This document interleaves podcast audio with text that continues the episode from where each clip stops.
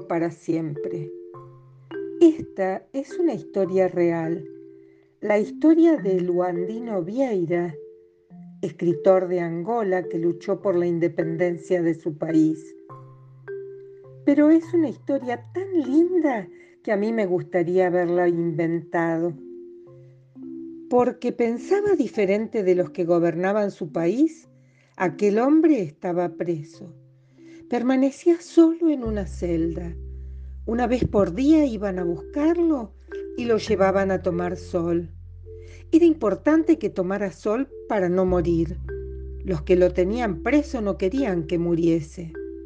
Allá afuera había una especie de gran jardín rodeado de muros altos y vigilado. En verdad, no era un jardín, porque no tenía canteros, pero era así un jardín en el pensamiento del hombre, porque tenía flores los árboles diseñaban manchas de sombra en el suelo y había pájaros. Todos los días entonces el hombre recogía la felicidad que era capaz de conseguir y esperaba la hora de la salida. Estaba siempre sonriendo, el alma que atravesaba la puerta mayor y penetraba en la luz. El rostro no, no sonreía, porque no quería que sus carceleros lo supieran. Al comienzo, cuando salía, llevaba un libro para quedarse leyendo acostado sobre la hierba en aquel que era su pasatiempo. Después descubrió que el libro era innecesario, porque aunque estaba abierto ante sí, él no lo leía. Su mirada prefería posarse sobre las hojas, los tallos de hierba, las nubes verde y azul que le hacían tanta falta al monótono ceniza del cielo. A partir de entonces comenzó a llevar un pedazo de pan. El pan sí era importante para aprovechar mejor aquella hora. Se echaba un pedazo en la boca y se quedaba masticando, masticando. Primero era el gusto mismo del pan, después con la saliva iba volviéndose gusto a trigo, y echado al sol, los ojos cerrados, el hombre podía imaginarse en un trigal con alguna agua cercana, de fuente o de arroyo, que manaba traslúcida y en la cual mojaría la cara cuando tuviera ganas. Fue a causa de aquel pan que un pajarito llegó más cerca, no mucho, claro, pero un poco más que los otros, lo suficiente como para que el hombre reparara en él y empezara a observarlo con atención. Quería las migas. Tenía una cabecita delicada y redonda que inclinaba hacia un costado como si pensase cosas importantes. Y tal vez las pensase los ojos también eran redondos, tan brillantes como duros. Y duro era ciertamente el pico con el que picoteaba el suelo sin descuidar la peligrosa proximidad del hombre. Es, pensó el hombre, un pajarito valiente, y esparció las migas sobre el césped, retirándose algunos pasos para que él pudiera ir a buscarlas. Al día siguiente, apenas si recordaba al pajarito. Sin embargo, nuevamente, en cuanto partía pedazos de pan para llevárselos a la boca, él se destacó entre los demás y se aproximó saltando, pronto a volar al menor peligro, aunque arriesgándose un poco más. Y nuevamente el hombre premió con migas su coraje.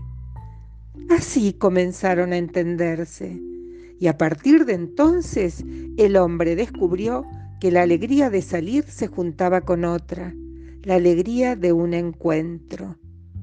Ahora, cada vez que atravesaba la puerta mayor para zambullirse al sol, se preguntaba si el pajarito estaría allí, esperándolo, y siempre estaba.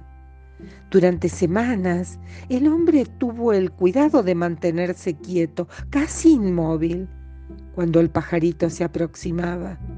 Después, moviéndose muy despacio, con gestos idénticos, dejaba caer las migas y retrocedía unos pasos, siempre del mismo modo, para que el otro comprendiese que él no representaba riesgos. El pajarito llegaba, daba pequeños saltos, se detenía, volvía a saltar, hasta llegar a picotear las migas, siempre atento a las actitudes del hombre. Ese era el modo que tenían de conversar. Y para el hombre, que no hablaba con nadie, era una larga conversación. Un día retrocedió un paso menos. El pajarito vaciló pero se acercó. Descubriendo que había hecho una conquista, el hombre le dio tiempo a su pequeño amigo para que se acostumbrase. Después de muchos días, nuevamente acortó la distancia y el pajarito se acercó. Una alegría mayor afloró en el pecho del hombre. Sabía que era cuestión de tiempo y paciencia, y él tenía mucho de ambas. Poco a poco, sin hacer nada que pudiera asustarlo, fue llevando al pajarito hacia sí. Retrocedía un poco menos. Dejaba caer las migas en dos tandas, contando con que comidas las primeras y viendo otras tan a su alcance. El pajarito se aproximaba más. En ese juego se pasaron meses y es probable que el corazón del pajarito ya no palpitara más rápido el día en que fue a buscar sus migas en medio de aquellos zapatos oscuros, pero el del hombre palpitó. Faltaba mucho todavía, porque la distancia entre los zapatos y la mano era tal vez más difícil de superar que los metros de hierba que ya habían sido vencidos. Pero el tiempo no parecía tener límites y la paciencia se hacía más grande a medida que aumentaba el amor. Así se fueron los meses, algunos, muchos tal vez, y de murmullo en murmullo se difundió en la prisión que aquel hombre había domesticado un pajarito y que todos los días cuando cruzaba la puerta mayor llegaba el amigo entre cantos y batir de alas a comer en su mano. Pronto los hombres de las otras celdas quisieron ver. Algunos se quedaron mirando por las ventanas entre las rejas. Otros que salían con él empezaron a acompañarlo en su paseo por el jardín. Y todos llegaban y comprobaban.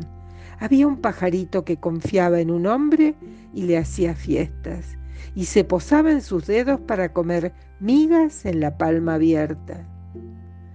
Otros intentaron hacer la misma cosa, deseosos también de tener amigos, pero a pesar del deseo y de las migas, ninguno lo consiguió. Entonces aquel único pajarito que solo reparaba en aquel hombre se volvió un poco el pajarito de todos. Y fue tal vez por eso que, pese a que una luz de victoria ascendió a los ojos de todos ellos, ninguno hizo un gesto ni soltó una exclamación el día que el hombre tomó una miga entre los dientes y el pajarito fue a buscar la comida en su sonrisa. Pasó el verano, llegó el invierno, pero el invierno no era riguroso en aquel país. Había flores, los pájaros no migraban. De ahí el espanto del hombre el día en que el amigo no fue a buscarlo a la entrada del jardín. No lo vio buscarlo, ni apareció ante sí. Por primera vez y la hora que tenía para ser feliz se extendió dilatada entre los árboles. Al día siguiente una punta de angustia hirió al hombre en su celda mientras esperaba salir. Caminando hacia la puerta mayor, intentó escuchar a lo lejos el canto de aquel pájaro. Pero algo le decía que, además del sol, nada lo esperaba tras los pesados portales. El pájaro no fue aquel día, ni al otro, ni otro cualquiera. Al comienzo el hombre quiso inventar justificaciones. Pensó que había sido casado o que había partido a hacer nido. Pensó que habría encontrado migas más suculentas o familiares.